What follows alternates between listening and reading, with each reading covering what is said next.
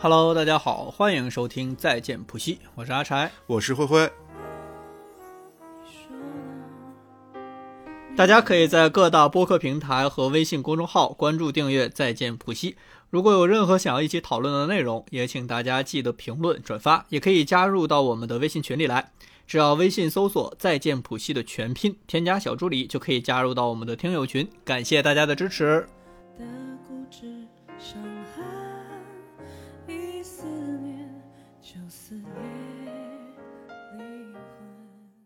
Hello，大家好，我是你们很久不见的飞行嘉宾天使。操，什么东西、啊？上来就逼掉了，可还行？这次是一个久违的三人录制啊！放屁，只有两个人，还有一个听众坐在旁边。对，我们请到了阿柴的前任跟现任。前任在哪儿？前任在望京。这一期是大家盼望了很久的啊，久违的阿柴的情感窥探。哦，因为我们发现，就是这些。嗯，对于秘密的窥探，对于个人隐私的窥探的节目，播放量往往往往非常高啊！大家都很喜欢听这些，就是就是什么七大姑八大姨的故事。对，今天的窥探仅限于对阿柴的窥探。我们今天也窥探窥探张辉。呃，我就是一个管中窥豹的管，帮大家。你最好是有管。怎么？你没有？你是你是真中窥豹，杀了你！这是这应该是我们两个很久以来就是合体坐在这里录制，一所以就足以见得我们对这个选题的重视程度，足以见得我们对这个选题的随意程度。是因为就是我们两个人坐在这儿，然后觉得要不录一期播客吧，随便找了一个题目。我没有很想录这一期。嗯，那我们必须要说一下了，就是我们两周之前去吃小骆驼的时候，然后张辉主动提出说：“咱我我问他，我们下一期节目录什么？”张辉说：“录你的情感经历。”我说：“不好吧？”他说：“好啊。”嗯，好吧，有些真相永远会 残留在那个阿柴的记忆里。在这里，我会发誓，我今天就在节目里说过的所有的话都是遵从本心的。我觉得我们因为最近的播客的那个就是播放量啊和那个粉丝订阅数据都在增长嘛，就想拿我的就是隐私出来祭奠吗？大家可能还不知道主播的感情发生了什么样的变化，变得越来越好啊！对啊，就是想跟大家同步一下，就是我们的主播阿柴在今年的二月份。啊，经历了一些感情的换新，换新，然后四月份正式签约了一家新的男友，嗯、对，然后八月份就签约了一家新的公司，嗯，这两个没有关系啊，不要跑题，我们今天就是在讲，就是两，咱们聊一聊就是车企就是走到互联网公司的故事。说回来啊，就是爱柴是距离上一段感情。啊，不能这么说。他们现在正在谈恋爱，就是他的他的现任是真实的坐在我们的录制现场。而且现在有一把刀抵在他的脖子上。对，我们今天晚上在喝一个就是特别好喝的酒，叫聚，然后那个瓶身上有个巨大的聚聚在一起的聚字。然后，然后我的现任说，如果今天录不好的话，这个酒就变成离，不是散吗？啊，是离还是散？反正离散都差不多啊，就是结局都是一样的。很有可能大家听完这一期节目之后，我们下一期就录的是新的前任。我们再聊一聊那些爱情中的小烦恼。嗯、我们这次聊的烦恼呢，仅限于呃，二零二一年，二零二二一年。到二零二三年的二月十三号，二零二零年，二零二零年到二零二三年的二月十三号，嗯、这段限定的感情，哪哪份感情不限定啊？张慧，嗯，就是对于阿柴来说非常值得纪念的一段感情，因为这段感情啊，伴随着我们播客的第一期节目，一直到第得有二十期吧，三十多期，不是我说，就是他的最后一次出现的选题，哦，那差不多，对。过年的那一期节目，嗯，大家也在我们的播客里多多少少就是听过啊，这位前任的一些声音的痕迹，跟经历的分享，跟一些生日奇遇。为什么它的成分这么占比这么高？反正就是因为我们我们出现最多的嘉宾了。对，因为其实我们做播客的，我做想要做播客的初衷也是当时他就是经常听，我觉得哎，那我也觉得可以自己做一个挺好玩的。嗯，在此我必须要说一下，我们的播客是一个独立的资产啊，与他的前任毫无关系。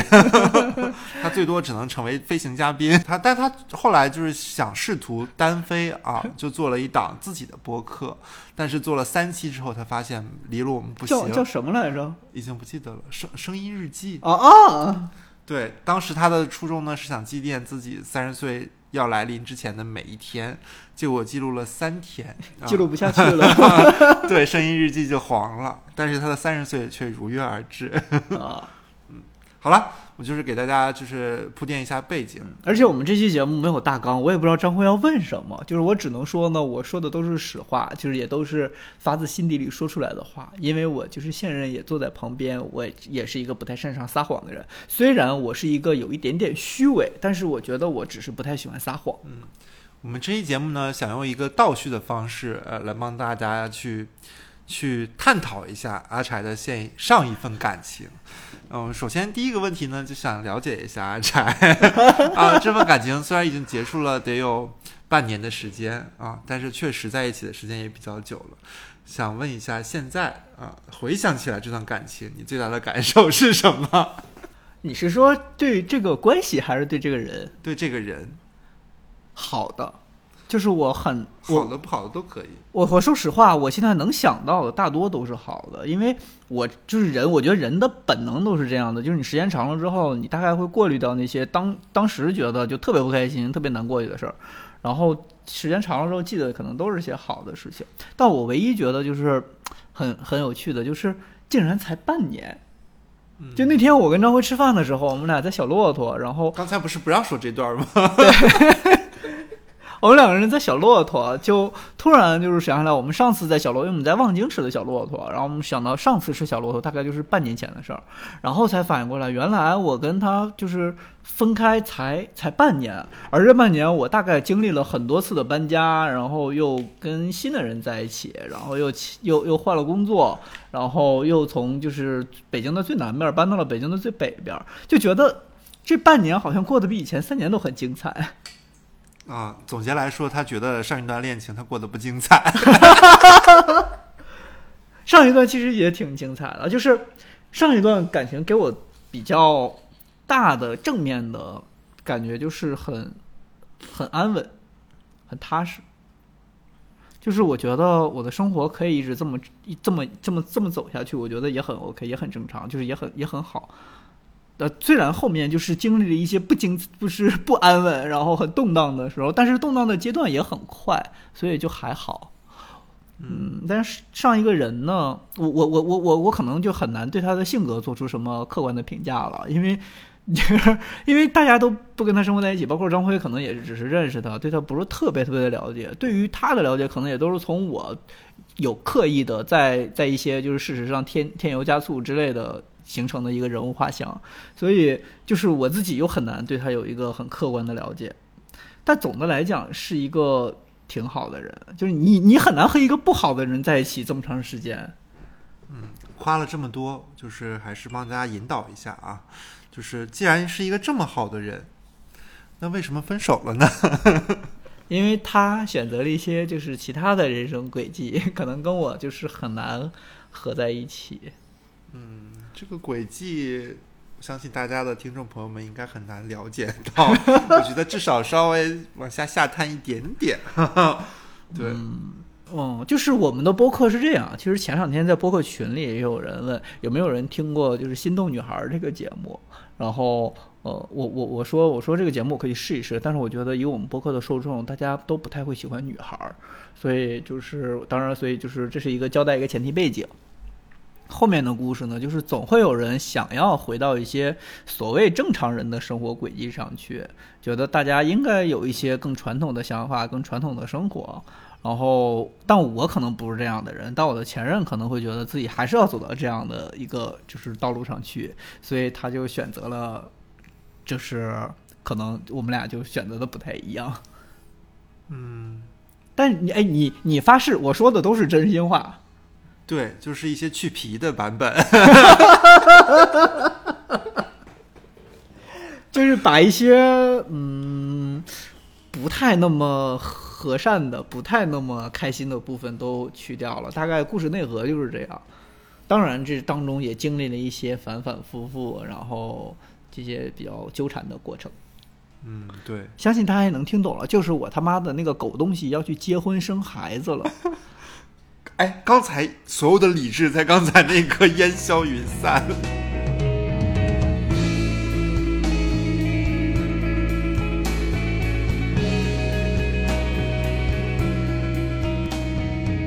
他们两个其实，在其实从最开始就是有好感，一直到最后分手这段期间，我应该是一个完全体的状态接触的。嗯我还记得，就是最开始的时候，我们刚认识的时候吧，是他的一个同事，也是他的好朋友给他介绍的这么一个人，因为这个人是他的发小啊啊，哈哈哎，但没没想到，没想到赵鑫就是一眼就看上了，回来就是说，哎，好好看，好喜欢。对，但到后来呢，确实是我觉得以我的道德标准，在他们的这段恋爱关系里，确实出现了几次不应该发生的事情。呃，赵鑫也试图进行过两次呃及以上的分手啊，但是直到最后这次才才真的选择分开。所以说，呃，关于这块的话，可能还是想了解一下，就是第一次、第二次想要分手，但是我我会觉得啊，就是没有当时确实是没有想要分开的那个意思，但是我觉得在那个阶段里，你最后达成和解的方式是什么，让你觉得一次又一次的还是选择跟他继续呃待在一起？你你为什么不把就是事情说出来，到底是什么？我觉得这个理解这个这个事情会交给你来说，第一次、第二次是因为什么？啊，就是一些感情经历出小差的过程。哦，第一次、第二次其实都是一样，但两次对我的感觉不太一样。就是第一次会觉得这件事情不可接受，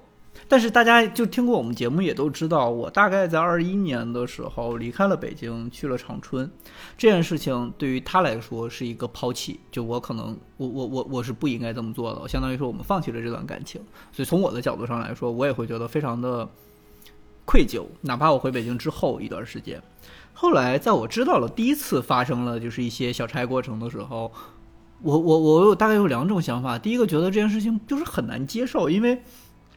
这个人在我心里最最大的优点是靠谱踏实，但是有这事儿之后就发现他没有那么靠谱和踏实，他可能就是有很多我我我我我完全看不到的地方。但另一面就会觉得说，我抛弃了人家，有有过这么一次经历，然后这些可能是我应得的，就是会有会有一点点这个想法，就是不是想的有点贱。所以在第一次纠纠结结之后，再加上就他就再三保证自己可能不太会发生这样的事情了之后，我就觉得，嗯，就就就就就就没什么嘛，就大家可以这事儿克服过去。直到第二次，第二次也克服过去了，但第二次我的想法就不太一样，就是第一这件事情还是那么难以接受。但是我有很多朋友在劝我，就可能不止一个朋友用用同样的一套理论来劝我，就是觉得你现在可以跟他分手，这是很这是没关系。但是你要再遇到一个人，花几年的时间，然后再遇到一个自己觉得 OK 的人，再去跟他了解，再去跟他在一起，再去跟他同居生活在一起，这个成本其实非常的高。在这个环节当中，任何一个环节出了问题，你之前做出的努力可能就都付之东流了。所以相当于说，你如果再因为这件事情要给自己承担这么大的风险的话，其实是没必要的。这是第一个原因。第二个原因，我就会觉得，我这事儿这件事情是一个你咬咬牙，就是不能说咬咬牙吧，就是只只要你自己愿意过去，这事儿就就没什么所谓的事儿。就是所以在第二次我觉得也没问题之后，我心里其实会觉得，如果有第三次、第四次，我觉得也完全 OK。这两次张辉都在，但是以张辉的道德标准，就是张辉是一个道德标准非常高的人，这也是我心里觉得这是他现在还没有男朋友的原因。所以这两次就是张辉表现的都非常的，就是气愤。第一次尤其气愤，但是第二次呢，他没有那么气愤了。对我表现的是因为他从一开始就看出来，我可能就是觉得我们俩不会分开。对，第一次的时候，哎，这两次呃情形也不一样。第一次就发生在我们第一次要录一一个播客，我们两个设备都已经架好了，然后当时当时是因为他会用那个呃他前任的那个电脑录，就相对来说更方便一点。结果我就不知道为什么他的前任蠢到，就是他他的他的微信的那个对话框正好停在那 那里，就正好被他看到，你知道吗？就是当我们就是架好设备，刚准备录，打开电脑看到这个微信对话的时候，我就听到阿柴在那边说：“灰灰，等下我看到了个东西。” 等一下再跟你说，然后我们的录制就结束了。然后等他回来的时候，分享的就是一个，就是他所谓的说的开小差的过程。当时我会觉得，就是就是人设崩塌，因为在在那以前，我我确实是觉得他的前任是走一个踏实、靠谱，绝对不会干这种事情的人。结果发现，哦，果然男人都是一样。然后第二次的话就比较。第二次的话，是因为我有一天食堂刚准备要吃饭，然后他问我晚上吃饭没，然后如果没有的话，要不要一块儿吃？我当时就是冥冥中有这种预感，我感觉他俩在闹别扭，但是我但坚决没有想到，就是我我我觉得我会觉得这个人就是不至于这么高频的干这个事情吧，但是我觉得他俩肯定是吵架了，所以我们俩就去吃饭，吃饭的时候他就告诉我这个事情。嗯，当时他的态度就是很坚决，就是他第一次其实没有提过说自己要分手啊怎么样，但第二次态度非常的坚决，说要分手要分手要分手。但是我 我我看他这个样子吧，就感觉这分不了。然后果然第二天第三天他说一直要看房，然后他就是迟迟没有任何动静。我当时就已经坚定他不会分，但果然这个事情就没没有。就是最后就是不了了之嘛。我我想知道，你觉得我在谈恋爱的时候会有什么问题？就以你一个朋友的视角来看，你觉得我在谈恋爱当中有哪些问题是会对我的伴侣造成困扰的？咱们也不光说别人嘛，咱们也自我反思一下。对他造成困扰是吗？当然了，不然是对朋友造成困扰吗？嗯，你从我这个视角吧，我觉得很难有一些就是 对你价值的部分，因为对我来说，我好像没感觉到有什么就是值得被让他困扰的。对，因为我不太会就是说说一件什么事情，这件事明明是我做的不对，然后我特意告诉张辉说这事儿我做的不对，然后别人说我做的对。其实你分会分享给你朋友，大多都是另一个人的缺点。对，但我觉得他俩他俩。会有一些我觉得可能觉得不太 OK 的地方，比如说他们真的遇到了一些事情或者是一些矛盾，他们两个就会不沟通。我觉得这不沟通其实是双向的，一方面是他的前任确实是很鸵鸟型人格，就会把自己埋起来，然后就是就是就不沟通吧。那赵鑫也是一个，就是说，就如果你不跟我沟通，我也不会主动跟你沟通。就是他俩，我记得之前有个特别小的事情，就是有一天。就是赵鑫可能周六要去加班，然后前一天他的他的前任就说要送他去那个公司，然后第二天就是他那因为因为阿柴那天加班就是起要要去公司比较早嘛，然后他就开始叫叫他前任起来，然后他前任前天就是在在在在知道第二天要那个送他去工厂的情况下，打游戏打了四四五点。就是第二天七点钟绝无可能起来去送他这种情况，我就会觉得就是他俩其实我，然后在这个事情上就闹了矛盾，然后当天就是他的前任就是一一种一直也不会用一些文字来进行沟通，就一直在给赵鑫发表情包，然后赵鑫也一直不理他，就是两个人就处在这个就是一个冷冰冰的关系里，然后以至于他的前任都被迫过来找我，但我想说我也帮不了任何忙。因为他在他在我的这个世界里没有消失，对，就是我也不是把手机丢了，我只是不想回的。对，所以说我我会觉得这可能是，呃，他们这段关系里，我我我不知道这算算算不算你你你做的有些事情可能困扰到他的情况。对他俩其实，在有些这种东西上是欠缺很欠缺沟通跟了解的。他们俩最后这种事情其实没有任何一个解决方案，就是靠时间来消散一切。我我我之前也尝试过沟通，然后很难。第一就是很难沟通得上，因为他确实是遇到什么事情不太喜欢跟别人沟通，解直面问题解决问题。第二呢，就是有的时候就算沟通了吧，就大家大家也不在一个频率上，就是也不在一条线上，就是这个你很难说谁对谁错啊，就是就是有一点这样的困扰。嗯，并且该说不说啊，赵鑫子谈恋爱的时候脾气真的不太好。嗯。时间长了之后，就会有一些情绪不佳。就是刚开始啊，虚伪装的好。哦，对，今天他的前，今天他的现任不停的在说赵鑫有一个最大的致命的缺点就是虚伪，在恋爱里的虚伪。现在他的现任因为不怕我们就是诈着他，他已经去主动洗碗了。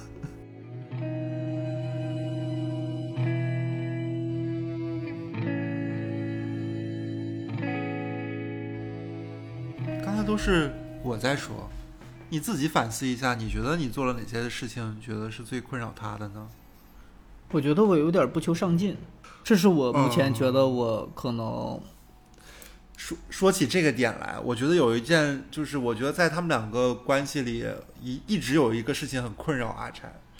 就是他的前任不止一次的提到过，希望他在这个家里能够撑起一片天。对，但我其实是一个不太求上进的人。就我虽然在北京生活，但是比如说我住在他的家里，然后我。我我的工作非常稳定，稳定到我一辈子都可以在那个地方工作，但是没有特别多的工资，然后工作内容也不是特别特别的有挑战性，是我非常熟练的工作内容，所以就会就是就是对眼前的生活非常的满意，我就没有什么进取心，这是我觉得我比较大的问题。可是你你觉得在当时那个状态里，你做成什么样才是你觉得该有的进取心的状态呢？因为我感觉我的问题在于我没有，我很我没有，就是换位想过他可能会有一些他的一些经济压力的问题，就是他他他他其实当时有一段时间特别想辞职，然后。嗯，但是自己又没有辞职，是因为觉得我撑不起来这个家。但我想说，你辞职了，就是你辞职一两个月，我觉得两个人的花销我还是 cover 得了的。就反正类似的问题，我始终到现在我也不明白，撑起这个家的撑起到底是让我怎么撑起这个家。对，并且其实我会觉得他们俩在一起那段时间，虽然阿柴是一直住在他前任的家里，但其实他们俩在生活花销上并没有说谁在依附于谁这件事情。突然间，就是。这个让他撑起一片天，这个 slogan 每个月、每每个季度、每半年、每一年都在他的在他的眼前飘荡的时候，我会觉得就是说他，嗯，因为因为我我理解他跟他前任上一段感情里面，他们两个要的最大的就是安稳稳定性，他们俩就是处在一个要要要过日子的一个状态里，就是想说，那在这个在这个状态里要撑起一片天，这意味着就是。我不知道他们他的前任是理想的生活是不是就是一个，呃，他不工作，然后阿柴能够把钱赚到，就是足够负担起两个人生活这个状态。但是两个人的生活又千奇百怪，就是哪种生活是他要的？因为就就我的观察而言，他的前任是一个就是生活标准在逐渐迭代的一个人。对，这是我后来才分手之后我才反应到的，就是尤其在他选择另一个人生道路之后，我才可能反应到。他他觉得好一点的、安稳一点的生活，不是我们俩在一起的时候的那个样，而是就是，比如说开一个特别好的车，然后换一个特别大的房子，然后就类似这种吧，就是这种可能是他觉得比较比较开心的生活，能够撑起一片天的生活。我自己是觉得是这样啊。对，但其实这些并没有成为呃影响他们感情，或者说。引导他们感情走向分手的原因，但也不一定，因为最后就是他也选择了一些撑起他自己一片天的方式。对，可能会会不会就是日积月累，觉得阿柴确实是撑不起这片天的情况下，他选择了另外一个 Plan B。而且，其实，在最后我们我们最后分开的原因，有一部分也是这个，这我好像没有跟你说过。没有，我我的朋友就是有一段时间，后来告诉我说，嗯。在在过年那段期间吧，我们他他他可能不太，我们两个人话就很少很少，然后就都感觉彼此这个磁场不太对。然后是因为我去年把把自己的年终奖，就是大部分都留在了家里，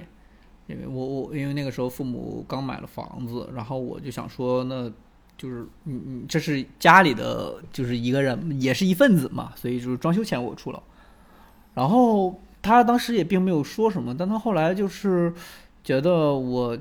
一来我自己赚的不多，二来呢就是我自己有点钱也都还要贴补家里，然后他觉得可能跟我在一起没什么指望。这是后来我的那个朋友转述，就我我觉得是这样，所以我我后来我们分开也有一点点这个原因。对，我觉得可能这些都是一些日常的导火索，你们很难说这个东西是最不最哪个是压倒骆驼骆驼的最后一根稻草。但我觉得可能日常生活里，你现在就是我们现在就处处在一个就是在他们俩之前的生活里去跳骨头这么一个过程，并不是说他们的生活里只有这些。如果只有这些的话，我相信他们也不会走这么这么长长的时间。就是我们现在就是相当于说，在一个分手的复盘的环节里面，先不去跟大家分享一些恋爱的快乐，毕竟他的现任就坐在他的身边，他现在正在拥有恋爱的快乐。对，我们现在就分享一些前任的苦痛。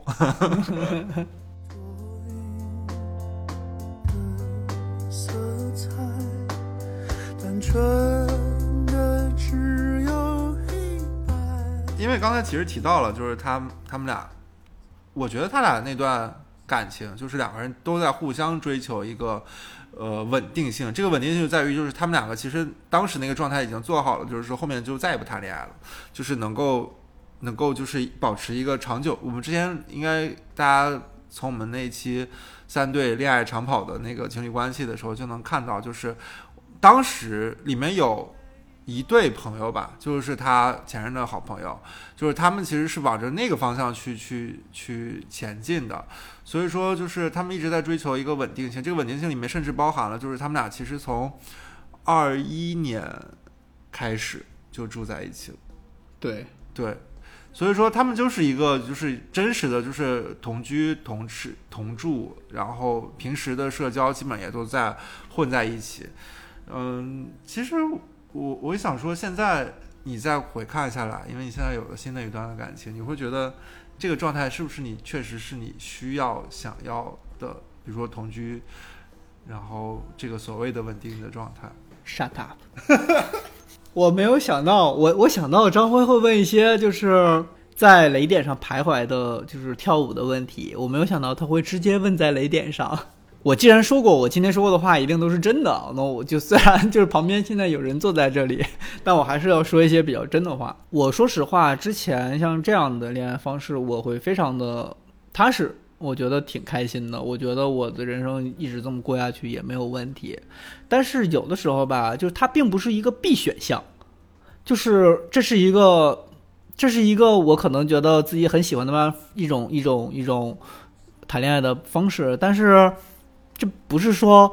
呃，我喜欢核桃，我就不能喜欢桃子。所以我就是跟现任呢，我们两个人现在也是处在一个我们都觉得彼此需要一个自我空间的时候，然后我们两个人目前的共识是暂时没有打算生活在一起，也没有打算住在一起。总的来说，就是我觉得之前那个安稳生活是挺好的，然后现在这种大家都有一点空间，尤其我现在换了工作之后忙得要死，就是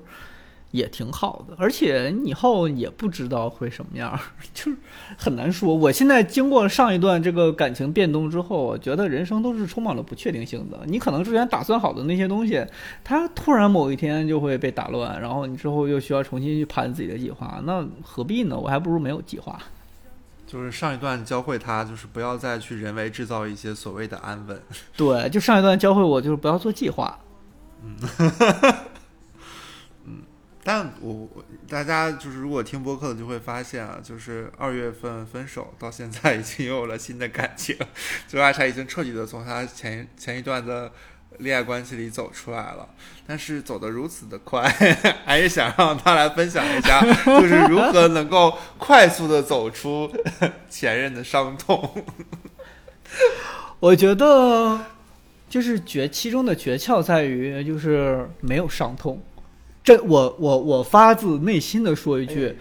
我跟前任分手这件事情没有给我造成很大的痛苦。我们说一个朴实的道理，就是就是为什么人分手会痛苦呢？是因为觉得有希望，有一些攻可以攻克的地方，我们可以排除万难，或者说有遗憾。这是我觉得大家分手之后会觉得痛苦的原因。但是我这次分手是因为第一，我一是没有做错什么，二是这件事情我努力也没有办法，三是他就是他不是他我我我我觉得我很开心的地方也过了，然后我也没什么遗憾，就我很努力的在在跟他谈恋爱，并且最后分开也也是有点身不由己，且没有什么可以再攻克的点了。所以这件事情就没有困扰，就没有痛苦，就唯一需要适应的就是你习惯上的变化，但是我在跟他分手之前，其实也已经搬出来了，就是有那么一段时间让我习惯这个变化，大概有一个星期。我有一个星期的时候适应了自己独自生活，在这之后就 就水到渠成了。对，大学宿舍毕业之后，第一次走入社会，哦，看到了社会形形色色的男孩。其实按照时间线，现在我们已经聊到，就是他分手走出来，就是现在他刚才说，其实没有走出来这个过程，他其实很快就适应了一个自由的单身的状态。对，非常对，这也正好是我下一个想要问的问题，就是因为阿柴已经有了新的男朋友嘛，很想知道，就是从这份新的恋爱关系里得到了哪一些你在上一段里没有的，你可能发现你更需要的一些。就是不用去猜，这个是我觉得现在就是特别比上一段要好的地方，就是你不用去猜他开心或不开心，他不开心因为什么，他觉得哪儿好哪儿不好，就是这些，就是我猜不动，而且我经常猜不对。但是现在的这个呢，就是就非常的明白了当的告诉你我高兴或不高兴，然后就是就这个会轻松特别多。只有这一个特质吗？啊，太多了，这个是最那个什么的。还有一些啊，就是年轻啊，长得好看呀。然 后好了，现在剩下就是一些肤浅的特质了，啊 就这些。幽幽默啊，执行性执行力强啊，有主见啊，工作能力强啊，希望这段都会被剪掉。都是一些闪光点。哎，我们在录《爱情长跑》的时候是几月份的事情？四月份吧，对，那会儿其实是他们这段爱情刚刚开始的时候，现在已经进行了得有四个多月的时间。想了解一下 你们两个是否考虑 有有这个计划和打算，希望能够上《恋爱长跑》的这期节目。就是会希望过过一段时间，过的时间长一点，会再上这个恋爱长跑的节目。但是目前很嗯，没有换换个话说，就是你们对这个恋爱时长是有预期跟期待的吗？我说实话，我没有想过这件事情。就我我没有想过说，我可能要跟他谈很多年，我也没想过说我就跟他谈两三个月。就这件事情没有不在我的计划里了，已经嗯，但之前跟上一段会是有的，他们就是真实的会在计划，就是这个事情，他们是有一个类似于什么五年、十年的这种计划的。对对对，就是撑起一片天计划 啊，分了三步走。呃，先一起搞一辆车，然后再想办法去换一个房，然后怎么再回家全职，三步走的计划。但是走到第二步还没第一步半的时候 就结束了。觉得就是现在现在对爱情的态度就是开心一天是一天。我现在对整个人生的态度都是这样，就不只是爱情的态度，是开心一天是一天。那些男孩教会他的教 教会他的事，哦，那我们要请小 A 来了。小 A 是谁啊？小 A 是那些男孩教我做的事的主播啊，那是一个播客节目。哦，小 A 也在我们的听友群里，你怎么这么放肆啊？人家是就是千千元订阅的，就是主播呀。小 A 会不会就是天使啊？毕竟他也教会了你很多事，比如说你需要一个更真诚的，然后善于沟通的、有执行力的、幽默的、年轻的。但是有的时候也不是说现任的问题啊，有的时候我可能就会在想，我是不是这个人的性格太佛了？我可能需要一点压力，可能需要一点就来自伴侣的压力呢。就我我我这是我自己在想的问题，那你觉得你现在需要一个伴侣的压力吗？我现在不需要。嗯，但看得出来你的伴侣也没有给你任何压力。对我，我我我我的伴侣最近对我的要求就是能够轻松一点儿，能够就是自由一点儿。这恰好是你在两年半以前拥有的特质：轻松、自由。嗯，后来就没有了，后来就不轻松了。嗯，人啊，总是朝着自己相反的方向 蒙眼狂奔。对，但是都是就是螺旋的上升的。就现在，谁想到过了两年多，又又又需要自己变得轻松一点儿、自由一点儿了呢？挺有意思的。就像张辉三十岁觉得自己更自由了一样。对我们的，我感觉他在伤害我，但是又感觉找不到任何证据。我我们应该是在上一期节目里分享过，说我三十岁之后觉得自己更自由了状态，然后也看很多人在评论区有说，确实有的人会希望自己就是马上三十岁了，说希望自己能够变得更自由，有的人会感同身受，觉得确实是三十岁之后变得更自由了。但我的问题就是我我有点自由，就是太喜欢这个自由的状态了，以至于就是我对谈恋爱这个事情毫无预期。挺好的，就是都一样对，所以今天这个节目我就主主主要还是充当一个鲁豫的角色。啊，就是把我的话堵死了，就是说你不要想来采访我，呃，你可以采访我，你有什么问题要采访我吗？没有了，你个千年使女。哎，也也想了解一下，就是从从好朋友的侧面去观察来说，有哪些就是看起来不太适合谈恋爱的特质？非常龟毛，就是对伴侣的要求非常高。这件事情是我觉得就是张辉目前没有找到对象的原因，就是他对他他有两部分原因是我觉得主要原因。第一部分呢是对别人的要求非常的高，这个要求不是说他需要这个人长得帅、学历好、有钱，不是这些，他的要求非常的角度非常的刁钻。比如说需要这个人就是该热情的时候热情，该冷漠的时候冷漠，需要这个人该出现的时候出现，不该出现的时候不要出现。又需要这个人长得可爱，但是又有一点就是不要那个那个劲儿，就是他的角度都非常的刁钻，以至于让我觉得就是世界上没有男的符合他的标准。包括我见过他的一些就是觉得还不错的 dating 对象啊，或者说他的前男友们，我每一个都无法就是按照他的标准按图去所记。这是我觉得第一个问题。第二个问题就是张辉这个人啊，对于一个人的新鲜感不会超过两个星期。就是他对于一个人的喜爱和和好奇，只有保质两个星期。三百四十五条，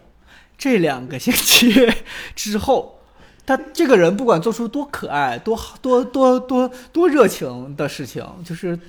都会觉得有一些烦躁，都会觉得这个人没有什么新鲜劲儿了，自己就是不想理他了。就是这样吧，咱们就第三百六十五条就是这样，第三百六十七条。你自己补充一下吧。还有别的吗？我倒是听听还有什么新鲜的。就这两个，大概是我耳提面命，已经大概跟他说了三四年了。就是我有的时候有一段时间非常荒谬，就大概就是前两天，我说给他介绍一个对象，张辉嘛，山东人，然后爱好打网球，长得一米九几，一个一。然后我那天给他介绍一个对象，我觉得那个人的审美是踩在了他的点上的。然后那个人的性格呢，其实也 OK，而且那个人特特别想谈恋爱，就是是一个比较稳定的人。他跟上一段的感情也持续了很多年，然后人家也满心欢喜，觉得 OK。然后我跟他说，我的朋友是一个山东体育生，一米九的一。我对面那个朋友说，我也是一，就是就是很荒谬，就是你最后我已经脑子乱掉了，我已经不知道张辉到底会喜欢什么样的人了。对，就是很荒唐。就是我这么多年单身也是有理由的，就是我周围的朋友都只能干出这么荒荒谬的事情，在家指责我，无端的指责。哪一个没有端？我刚才指责的这三百六十五条，每个我都能找出一个具体的例子来。就是他刚才说的那些标准都是，就是我二十多岁的标准了，我现在三十岁，三十岁就没有标准，就是个男的都行。呃，不行。但是有一些基本的，刚才他提到的一些点，就还是现在需要的，比如说 该热情的时候热情，该冷漠的时候冷漠，想需要需要他出现的时候出现，他不出现的时候就别出现，这是我这是我对一个人的基本要求。好难啊！我跟你讲，跟张辉谈恋爱比跟他做朋友难太多了。他对朋友是有滤镜的，他对朋友没有什么要求，但是他对就是恋爱对象要求可高了。但我对这件事情吧没有什么太大预期，不像赵鑫一样，他需要就是被爱情滋润跟滋养。那我呢就负责围观他们的爱情，嗯，希望他的嗯 爱情那个这那什么天长地久。哎，怎么天长地久这么难以持持 后？是这些关于爱情的成语吧，我都记不得，我只知道什么妻离子散、家破人亡。好恶毒的同性恋啊！嗯，这期节目其实就是聊到这儿呢。不行，聊下去，给我问。我跟你说，我今天就是压力非常大，就是有些话题 确实也不该聊，也不该问。我总不能说，就是你上次抱着被，就是在在被被窝里哭泣，梦见前男友的时候泪声啼哭，到底是因为什么吧？没有这件事啊，我是闹着玩的。我也想了半天，什么时候的事儿？万一真有可怎么办呀？现任就坐在旁边，眼角的一滴泪花止不住的流下。嗯，隔壁的天使笑哈哈。相信啊，这个节目如果进行到这儿已经三四十分钟，你们还在听的话，我觉得天使应该这么感兴趣啊。天使就想听一听你到底说些什么，因为他他比较在乎别人对他的评价。嗯，对。最后这一部分吧，其实想给，如果天使要听，想给天使一些寄语，就是你有病吧？那算了，就天使祝你自己开心快乐吧。就是我们其实不是一个人生轨迹线的上的人了，我们未来可能也不会相见，我们就只能对你抱有深深的祝福啊。好的，就是之前我大概一个星期前，我就见一个之前共同的朋友，然后我们聊天的时候，他说他最近还见过他，我还就是问了一下他近况怎么样。我朋友觉得他近就是最近状态好了很多，不像之前了。之前一直就特别把自己封闭起来，然后也不见人，也不接电话，也不回微信。但是最近见到，感觉状态好了一点，最给最近应该又开始健身，又有一些。户外运动，然后也经常会出来见朋友了，然后就是结束还问我觉得，他说你见到他你们还会吵架吗？我说这怎么可能？我说这完全不可能。我说我分手的时候都没有吵架，怎么可能过了八百年还要再吵架？这会儿赵鑫的眼角已经挂着泪花。我说实话，今天说了这些，我没有觉得他不好，就是大家都是这样的嘛，就是。嗯，如果他不好，我也不会跟他谈这么长时间。然后我最后核心想表达，就我们其实分手的时候也非常的冷静，嗯，没有一点点就是，比如说我们就是吵架呀，或者比较情绪的东。我甚至我的情绪从头到尾的非常冷静，是因为在那之前我已经感觉到会有这样的事情发生了。我对这件事情的预期就是希望能够有一个痛快的了断。不管你怎么选择，希望能有一个痛快的了断，而不是说我要拼命，我要努力，我要把这个人抢回来。就这不是我的性格。就是这个张辉其实也知道，所以在我们当时分开的时候，整个场面非常的冷静。就是我问他，我说你是不是已经想好准备要这样了？然后他说对，他可能就点点头，我也忘了他说没说对了。然后我就说那我们就分手吧，就是就特别特别的。就是冷静，然后他也没有说什么。他说：“但我们还有感情。”我说：“但我心想的是，就是你放屁，就是 我心想的是，就是就是有感情也不耽误你做决定。”后来大概没两天，他就去团建了，大概出差了。我就在他出差的那两天，就完完全全搬出去了。在那之后，我们就没有再说过话了。哦，我搬完之后，我给他给他发了条微信。我就说，我说我搬好了，然后你就把那个家庭群组可以把我删掉了，这样我就进不去你的门禁了。他就大概跟我说了一句什么照顾好自己之类的话。在那之后，我们就再没有联系过了。我后来就开始忙着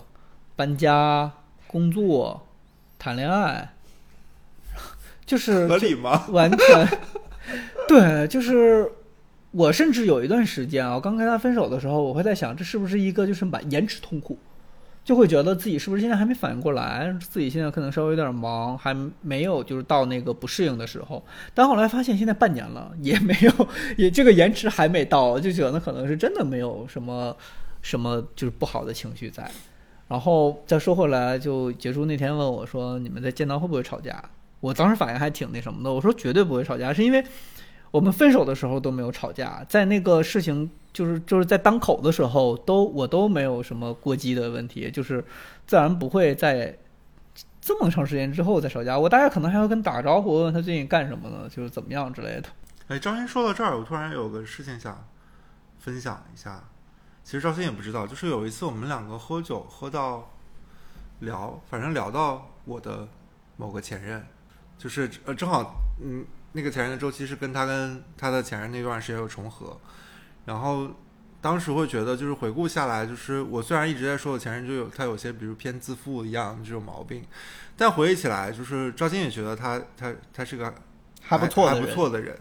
然后当时我们分手的时候，其实是一个非常冷酷的状态，就是我们提完分手之后，我我甚至都没有跟他说过别的话。我当时因为是有一些我的被子床单在他们家烘干。我当时只跟他说的是：“那你把我的那些东西给我闪送过来吧。”然后家里的门，我因为他有我家里的那个门的钥匙，然后我说：“你就跟闪送的那个床单被罩一起闪给我。”然后后来要是找不到，我说没关系，就这样我重新配就好了。就是我们的对话就停到这儿。就是没有，就是两个人感情结束之后的的那个周期里面，只有完全理性的对话。这个理性就甚带甚至有一些冷酷，就是没有任何就是你跟这个结感情结束了，你说一些偏结束语的话，一句都没有，我们就停在了最后，就是说车钥匙没有，就是家家里钥匙找不到，那我就重新配一个，就是就停在这儿，再也没有说过话了。但那天就是跟赵鑫喝完酒回去之后，然后我就给他打了一段话，我就说虽然就是已经过去蛮久了吧，两年的时间不到，对，但是确实也没给这段有有做一个偏什么收尾的东西，但会当时会觉得，就是因为我其实赵鑫说我其实我对朋友跟对就是就是恋爱对象完全是两个态度的人，对我会觉得也也确实不应该用一个样那样的态度去对这件事情做一个收尾，但也不也不希望说这个事情还会再开始之类的，反正就是呃跟前任说了一下，我觉得他很善良，然后也很开心在那个夏天能遇到。然后后面祝祝祝大家一切顺利之类的这种话，就会觉得就是说那是一个该有的跟别人说再见的方式，而不是说就是故作冷酷。对，嗯，后来他回什么了吗？没有回就是回谢谢，然后你也是这类的话吧。嗯，挺好的。就是他那个前任，我是觉得我见过还不错的人，就有一些问题点在，但是整个人是一个挺挺单纯的，就你很难想到他会有一些什么奇怪的事情发生。对他的生活也很单纯，打游戏、工作、卷，然后养猫，然后折腾自己的电脑桌，然后折腾自己的车，就这些爱好。我觉得他的爱好就是很很简单，很单纯，就是这个人的生活就是单纯到就是这些了。我觉得人这个特质还是很好的，就是人有一个天性，就是时间长了之后，你对于之前的故事大概就只会记得那些好的地方，你可能慢慢会忘记自己之前当下会觉得特别，哎呦怎么是这样呢？然后怎么会有一个这样的人？然后怎么会有这样的事情的这些不好的情绪大概都会忘掉，只会记得好的事情。就这也是我觉得我们需要往前走的，就是人要不断往前看的一些背后原因在。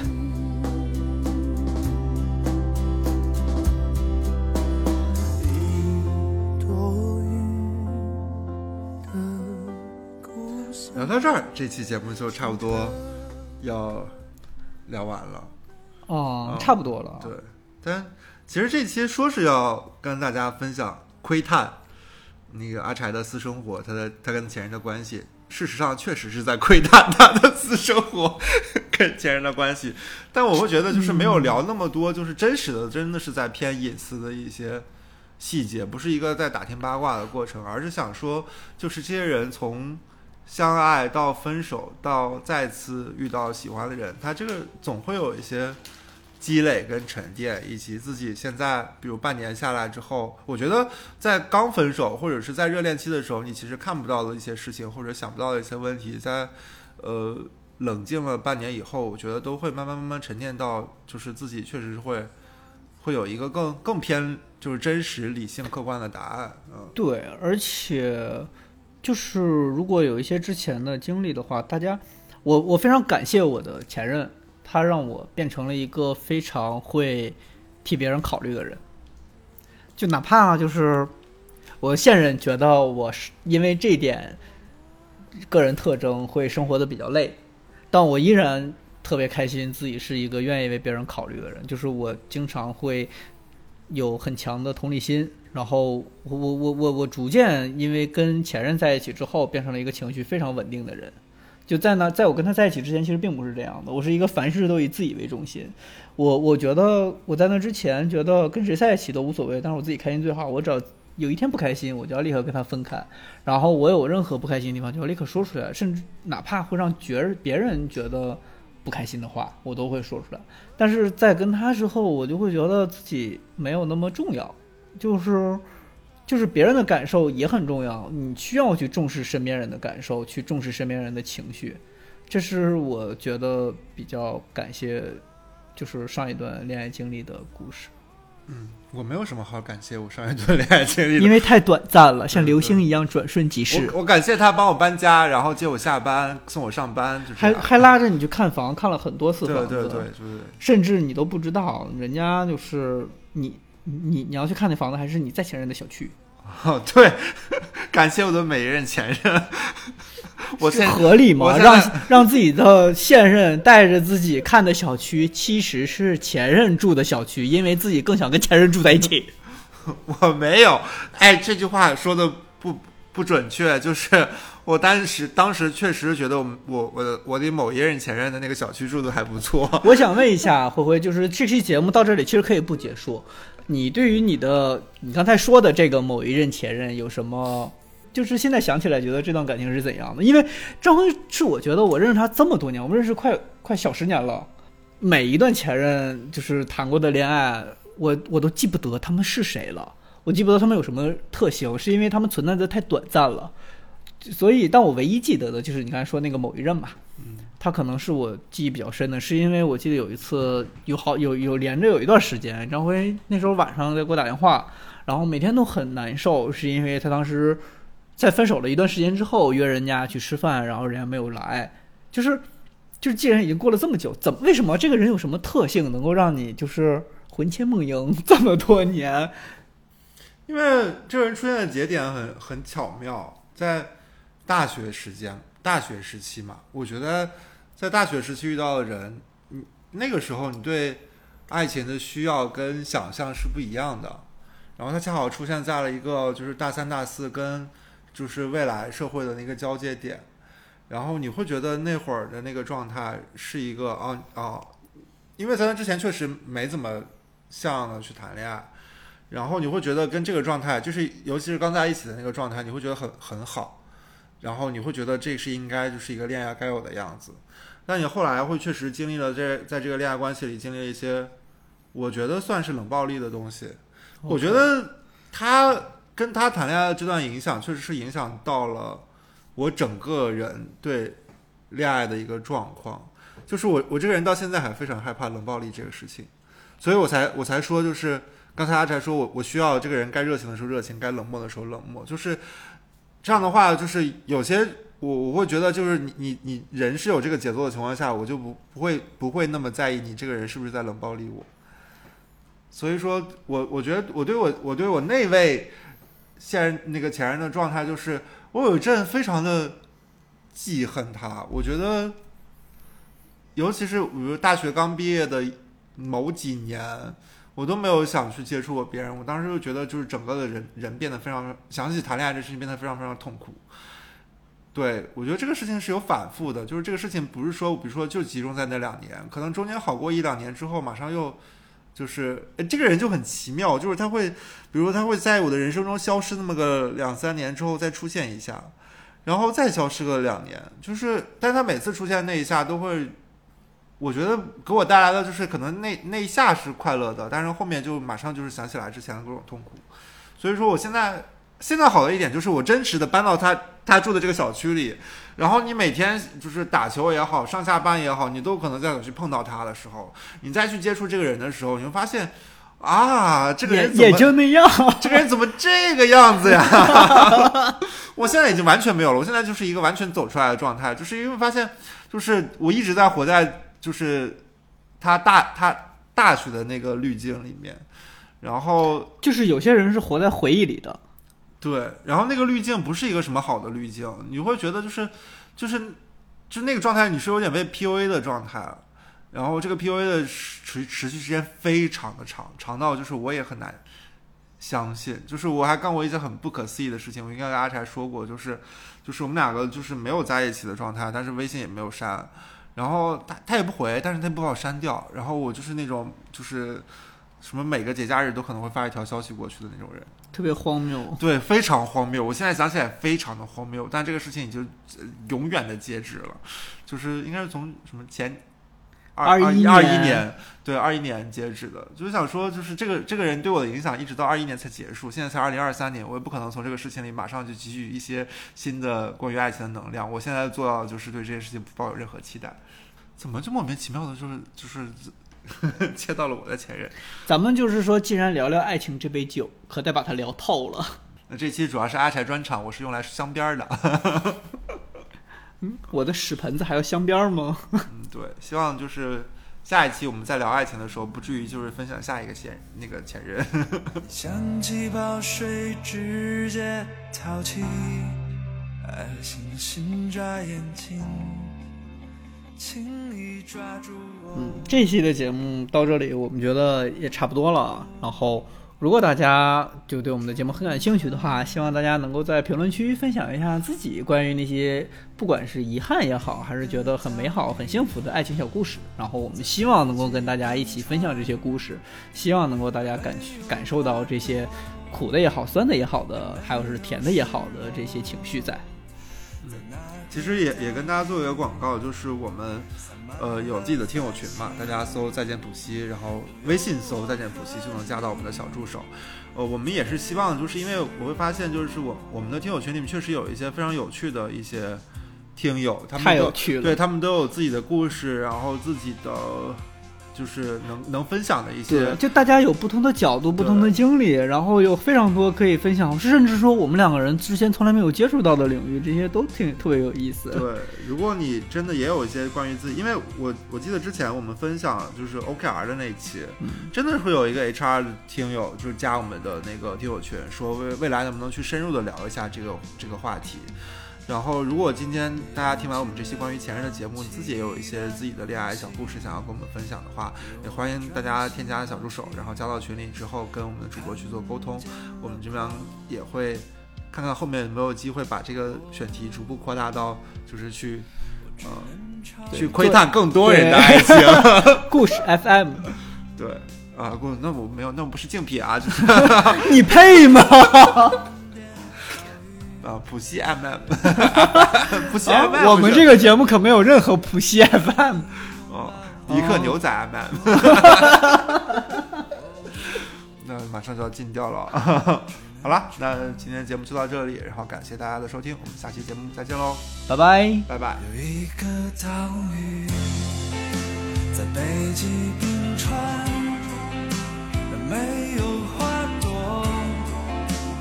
没有失落。